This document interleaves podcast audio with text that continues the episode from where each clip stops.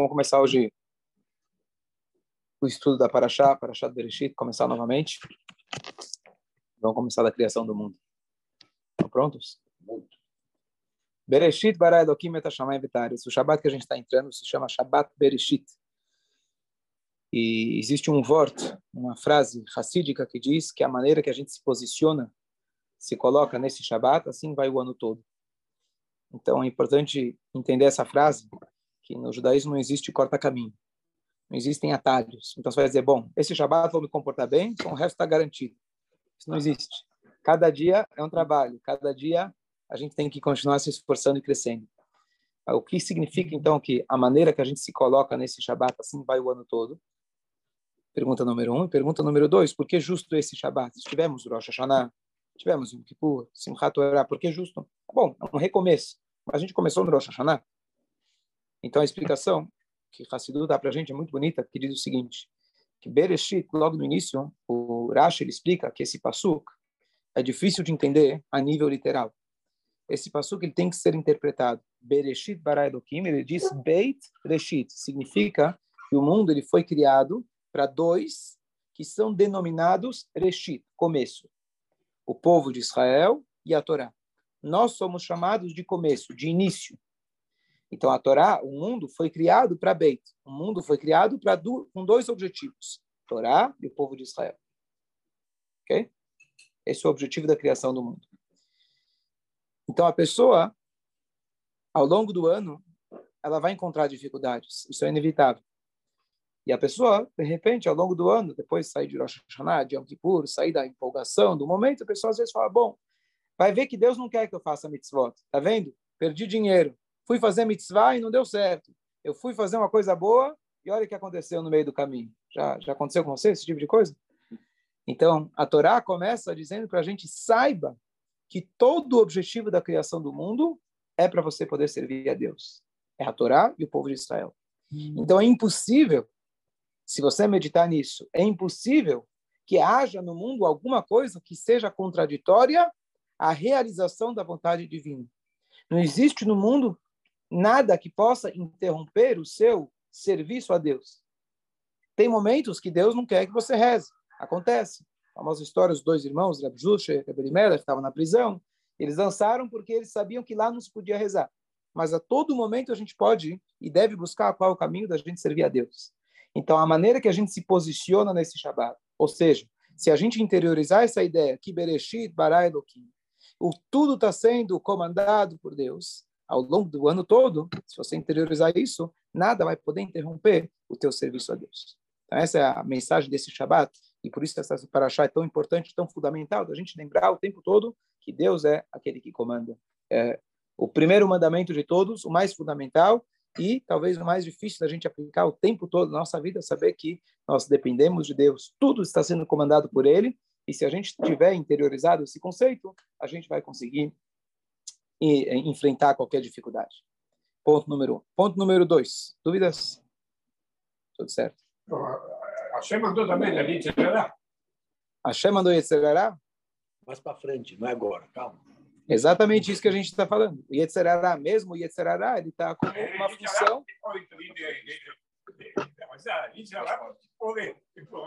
Não, o Yetzirará está lá para te incentivar a rezar. Você pode achar que ele está lá para te bloquear, para te interromper. Ele só foi criado para ver se você realmente quer servir a Deus. Ele não está aqui para você fazer errado. Ele está aqui para ser superado. Isso que é Bereshit Bara Elohim. Ele é um anjo de Deus. Yetzirará é um anjo de Deus. Deus colocou ele para fazer isso. Não concordo. O Zohar diz que o Yetzirará é comparado com um rei que ele tem um filho e o rei ele contrata uma mulher de rua que fica na porta do palácio. E toda vez que o filho sai, ela provoca ele. Toda vez que o filho entra, ela provoca ele. Ela foi contratado pelo contratada pelo rei para provocar o filho. Para quê? O pai quer ver se o filho é forte. Será que ele consegue dominar o seu instinto para um dia poder reinar? Então, qual é a vontade do pai? Que o filho não peque. Qual é a vontade da mulher? A vontade superficial dela é que ele peque. Mas, na verdade, ela sabe que ela foi contratada pelo rei. Ela foi contratada para essa função. ela gosta do rei. E ela sabe que a vontade interior do rei é que o filho não peque. A função dela é provocar ele para pecar. Mas o que ela realmente quer é que ele não peque. Então, nem o Yetzerará, a maneira que o Tani sugere para a gente, da gente combater o Yetzerará, você pega ele pelo pescoço e diz, querido, você não me engana. Você não me engana. Eu sei que está querendo me convencer a pecar, mas nem você quer que eu peque. Eu sei que essa é a tua função. Está fazendo muito bem a tua função. Parabéns, obrigado. Vai procurar outro. A mim você não vai me enganar. Essa é a maneira da gente lidar com ele. Então. Não, ele, ele não é. O Yetzerará, o Yetzerará, ele se apresenta como alguém que quer provocar, como uma mulher que quer provocar a gente a pecar. Esse aspecto dele é malvado. Mas saiba que, na essência, ele é um anjo de Deus. Ele não é essencialmente mal. A gente, que a gente precisa tirar a fantasia dele e revelar a essência dele. E aí sim, o mal vai ser transformado para o bem. É uma pessoa boa, né? Pessoa não, mas é, é uma coisa boa. Ele é um anjo, ele é um anjo de Deus, ele não tem escolha, ele faz muito bem o trabalho dele. Então, é um anjo bom, tem um trabalho, uma função. É, isso. é um Claro, o Satã é um malach de Deus. Sim. Posso te falar que ele é um dos que mais tem sucesso por aí. Isso é verdade. Ele é um anjo que consegue muita coisa. É Infelizmente. Okay. Como disse a outra turma, Lúcifer, que seria é filho de Deus também. Claro que é. Claro e, e não é que isso, digamos. Essa outra turma, elas, eles pegam as ideias judaicas e deturpam. É, deturpam tudo. Ok. Próximo. Tem uma história muito bonita sobre a palavra Bereshit, que a história representa para a gente uma coisa, um, um, um, pilar muito importante agora que a gente vai recomeçar o estudo da Torá novamente. Então, o Alter Eber, quando estava na prisão, 200 anos atrás, teve acusações falsas, etc., que ele estava indo, estava indo contra o, o czar na época. Então, é, foram descobrindo que na prisão eles tinham um grande estudioso, uma pessoa espiritualizada, etc. E na época, a história diz que tinham cartógrafos da Rússia eles tinham acabado de desenhar os últimos mapas da União Soviética, é, antes ainda, né? Estamos falando um pouco antes disso, mas os territórios estavam sempre mudando. E você, sem GPS e sem satélite, fica difícil você desenhar o um mapa. Então, era um trabalho constante você desenhando qual é o mapa. Lá na Ucrânia e na Rússia, a gente está vendo, estão definindo como vai ser o mapa. Né? Então, eles fizeram os mapas mais atualizados e ficaram sabendo que tinha esse grande jovem, jovem não, esse grande rabino que conhecia tudo, trouxeram para ele os mapas. Walter Eber olhou para o mapa e ele falou, olha, está tudo certo, menos aqui e aqui. Ele apontou dois, acho que eram dois lugares que estavam errados. E eles ficaram muito nervosos. O que, que esse rabino que não sabe nada? A gente viajou pela Rússia toda, a gente estuda há muitos anos, mas só para descargo de consciência eles foram verificar e viram que ele tinha razão. Quero pedir desculpa e só perguntaram para ele, mas Rabino, como o senhor sabia? Você não, você não tem todo esse nosso conhecimento, você não passou por lugar nenhum. Ele falou a frase que é importante para a gente entender, ele falou o seguinte, ele falou no Beit do Bereshit tem um mapa do mundo inteiro. No Beit, primeira letra da Torá, tem um mapa do mundo inteiro. Quando eu vi o mapa de vocês e eu vi o Beit da Torá, eu vi que não batia. Bom, aí você vai dizer, bom, eu olho no Beit e não vejo mapa nenhum. Qual que é a mensagem para a gente dessa história? Claro que para você poder enxergar o mapa no Beit, você precisa ter um conhecimento muito avançado. Mas o conceito é que a Torá, na verdade, ele é um mapa, ele é o GPS, ele é a diretriz para a gente em todos os aspectos da nossa vida. Às vezes, alguns detalhes, você precisa ter um conhecimento muito aprofundado, avançado, para você conseguir enxergar um mapa dentro do Beit. Mas o nosso papel, isso que é a mensagem da história, é a gente a cada dia ler o Beit Bereshit, ler a Parashá da semana, ler o estudo diário e você conseguir aplicar isso no seu dia a dia. Essa é a nossa função ao estudar a Torá. É bonito, é legal, é interessante como história, maravilhoso. Eu posso pesquisar a Torá, analisar a Torá, isso é tudo muito bonito. Mas Torá significa eu conseguir extrair dela as mensagens que vão realmente transformar a minha vida. Inclusive, se a gente for ver, todo o livro de Bereshit, até a outorga da Torá, praticamente, não tem quase mitzvot conta sobre as mitzvot, eventualmente, que Deus falou para Adão, Deus falou para Abraham. Mas as mitzvot para nós não começam a partir só quando Moshe ele é enviado por Deus para ordenar o povo como povo. Nós não fazemos Brit Milá, por exemplo, já que Abraham Avinu fez. A Torá contou isso como uma história. Nós fazemos Brit Milá porque a Torá, em Parashat Azria, fala, olha, no oitavo dia você deve tirar o prepúcio da sua carne. Então, todas, todas as histórias da Torá, de Bereshit até o meio de Shemot, teoricamente são histórias. Então, o que, que a gente tem que fazer? Qual que é o nosso exercício ao ajudar essa Torá? O exercício nosso é tentar pegar essas histórias e a cada dia tentar relacionar ela com o nosso dia a dia. Então, às vezes, você não vai, às vezes não, constantemente você não vai conseguir fazer isso sozinho. Você vai precisar de alguém de um nível avançado para poder entender, olha, na Torá está assim, eu vou te alinhar com o mapa da tua vida. Mas a ideia principal é realmente a gente conseguir extrair da Torá as lições para o nosso dia a dia. Então, por exemplo, você pega o Bereshit Bara Deus criou o mundo e começar a viver com isso, que Deus criou o mundo, e você só viver com esse Bereshit Bara você está você tá feito. Se você viver com esse conceito que Deus criou o mundo, acabou. Você não vai ter, vai ter desafios, mas vai ser mais fácil você ultrapassar eles. Só a primeira frase, Deus criou o mundo, acabou. E assim a gente sucessivamente, se a gente começar a analisar cobra, o pecado de Adão, de Rava, etc. Cada um deles tem detalhes muito bonitos, impressionantes e relevantes para o nosso dia a dia. Então, vamos pegar alguns detalhes dessa para já, pegar uma mensagem sobre Shalom Bait, uma mensagem sobre paz no lar, uma mensagem sobre educação. Podemos? Então, nessa paraxá, está escrito que Lotov Heyot Adam Levador. É a única vez na Torá, se eu não me engano, que a Torá diz Lotov. Não é bom. Não é bom o homem estar sozinho. Olha que interessante. Deus, na verdade, todos os, todos os animais foram criados em pares. O homem, o homem foi criado sozinho. Mas, na verdade, o homem originalmente era hermafrodita, porque o homem e a mulher, eles eram grudados pelas costas. Depois Deus dividiu eles. Hã? Não é hermafrodita, é siamês. Siamês? Fudidos são, é uma pessoa com dois sexos no mesmo corpo. Aqui seriam dois, dois, dois corpos grudados. Tá bom, boa, melhor. Siameses, siameses, grudados pelas costas. Tem Perfeito. animais hermafroditas? Tem. Pode ser. Tem, pode ser. Mas, mas tudo bem, mas uma, mais uma, mais, mais uma... Não, não, é outra coisa. Boa, tá bom. Siameses. Ok? Adam e Chava eram siameses. Depois a Shem separou eles. E aí fez a versão, alguns dizem que é 2.0. É, a mulher já fez ela melhorada. Mas, é, e aí Hashem, é, tem aquele que discute, né? Nem todo mundo concorda. Tem maluco. É? Então, Hashem ele fala, não é bom o homem estar sozinho, é farei a ele, ezer, uma ajuda, kenegdo. Kenegdo em hebraico pode ser traduzido de duas formas. Kenegdo é perante ele, porque até então ela estava de trás dele, agora eu vou fazer trazer ela para a frente dele. O kenegdó também significa contra. Quando alguém fala se noivei, contra quem? Contra, é, quem? contra quem? Porque a ideia, diz Urash, a explicação mais simples, a explicação mais literal, ele fala é Ezer, vírgula, kenegdó. Quer dizer, Ezer, a mulher é uma ajuda para o homem, vírgula, se ele merece. Se ele não merece, kenegdó. Ela vai ser contra você.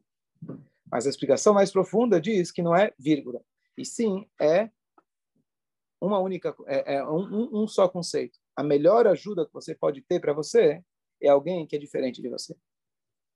É a melhor ajuda que você pode ter é o polo oposto. Ou seja, se você souber, você tiver mérito, se você a linguagem é zahá, zahá significa mérito, zahá também significa se você se refinou. Se você refinou, se você está refinado, se você está apurado, você vai conseguir enxergar que aquele que é contra você é a maior oportunidade para você crescer e não o contrário. Você ter duas pessoas que pensam igual não é união. A verdadeira união, ela tá depois que você vê o oposto. Você abre margem, espaço para alguém que pensa diferente de você e você consegue conviver e consegue enxergar o lado do outro. Você não precisa concordar com o outro, você tem que abrir margem para, poxa, eu consigo ver a maneira, eu consigo entender o que você está dizendo. Não concordo, mas eu consigo entender o que você está dizendo e com respeito a gente discorda. Os bons casais não é aqueles que não brigam, não existe. Os bons casais é como eles brigam, como que eles discutem. E essa, na verdade, é a mensagem aqui da Torá que a Hashem fala para a gente, Ezer, já de cara, saiba que vai ser Kenegdo. Aquele casal que acha, casa pensando, não, mas a gente é idêntico, a gente gosta das mesmas coisas, só uma questão de tempo. Né? Ele está ainda, tá ainda no mundo da, da imaginação, porque não existem dois seres iguais, muito menos quando são de sexos opostos, como que eles vão ser iguais? É impossível que sejam iguais. Fisicamente são iguais, muito mais emocionalmente e mentalmente. Então, a ideia que a Torá transmite para a gente é que a diferença é uma oportunidade. Isso a gente pode aplicar em todas as áreas, as áreas da vida, não só do casamento, mas em todos os relacionamentos. Por exemplo, filhos são a maior oportunidade para a gente crescer. Os filhos sempre vão desafiar a gente. Já passou a época onde o filho crescia de forma automática, ou se pensava que era de forma automática, e se não, o Zé resolvia tudo. E sim, eles vão desafiar a gente. Ou você pode enxergar, poxa, Deus me deu esse poxa vida, bem ele, esse filho veio cair para mim. Ou você pode entender que isso é o desafio que Hashem deu, que só através do teu filho você vai poder conseguir chegar no teu verdadeiro potencial. E assim também nos desafios da vida, de forma geral. Quando surgem dificuldades, você pode falar, poxa, ou você vai se lembrar, Bereshit Bar esse desafio ele só está aqui e ele veio para mim por encomenda justamente porque eu preciso dele, ele é necessário e essencial para a minha vida, para eu poder despertar o meu verdadeiro potencial e viver como realmente a Hashem espera de mim. Então, isso é Ezer Kenegdon. A maior ajuda, a maior Ezra que a gente tem é o Kenegdon, é a força oposta. Quando você tem uma força oposta, você desperta forças maiores. Para isso que a gente está aqui. Certo? Todo mundo concorda? Como se fosse fácil. Tá bom. Como se ia falar isso, mas... Ponto número dois. Uma coisa muito bonita sobre educação. Deus ele vira para Adão e fala, olha, de todas as frutas do do gado, do jardim você pode comer. E dessa você não deve comer. Então ontem a gente pegou o ponto de que existe aquilo que os nossos sábios dizem que a água roubada é mais doce. Se eu tenho dois copos de água, um é meu, outro é do outro, se eu pegar do outro vai ser mais doce. Sempre a grama do vizinho vai ser mais verde. Não tem, essa é a natureza humana. O proibido é mais gostoso. Aquilo que não é meu é melhor. Então, você vai perguntar para Adá, Marichona, às vezes as pessoas dizem, bom, eu não cumpro a Torá porque tem muita mitzvah. Se fosse um pouco menos, já desse um desconto, eu faria. Mentira. Adá, Marichona só tinha uma única mitzvah.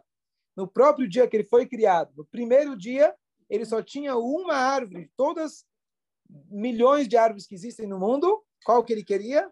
Justamente aquela que não podia. Então, não é a quantidade de mitzvot que torna difícil. É a proibição que torna difícil.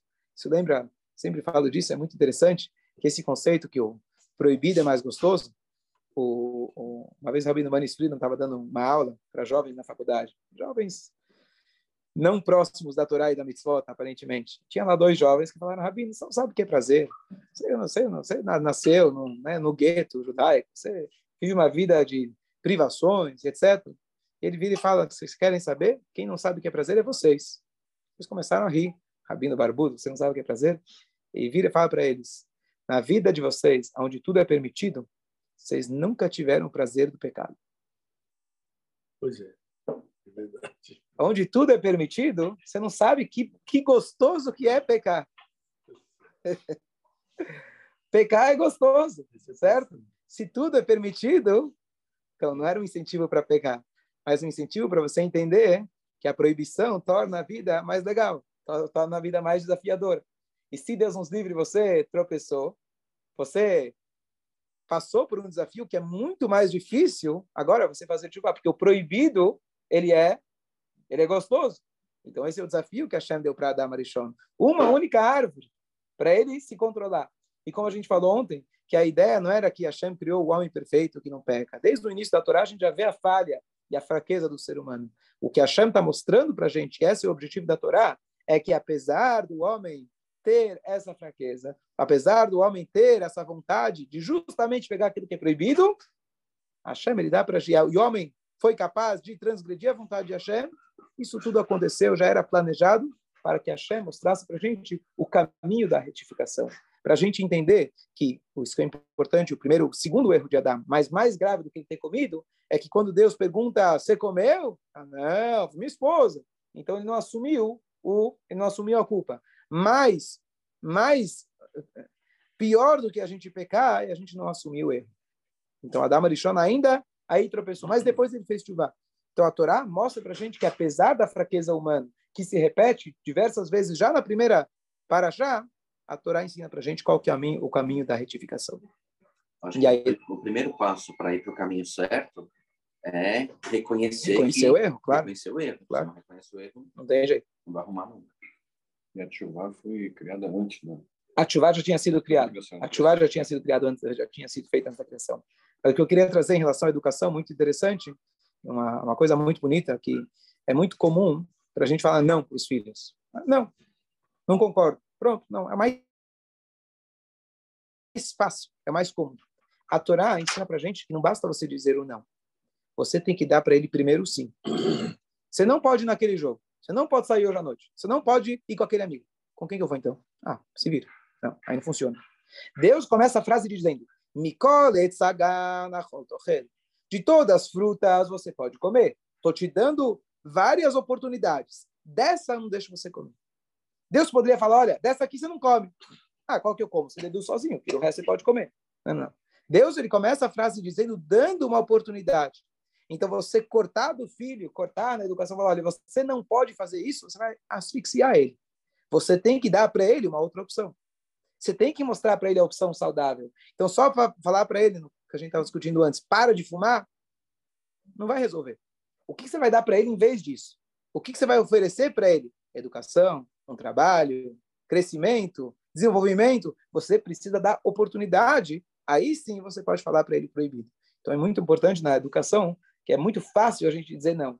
Mas antes de dizer o não, você tem que procurar quantos sims você está dando para ele, para você poder realmente dizer não.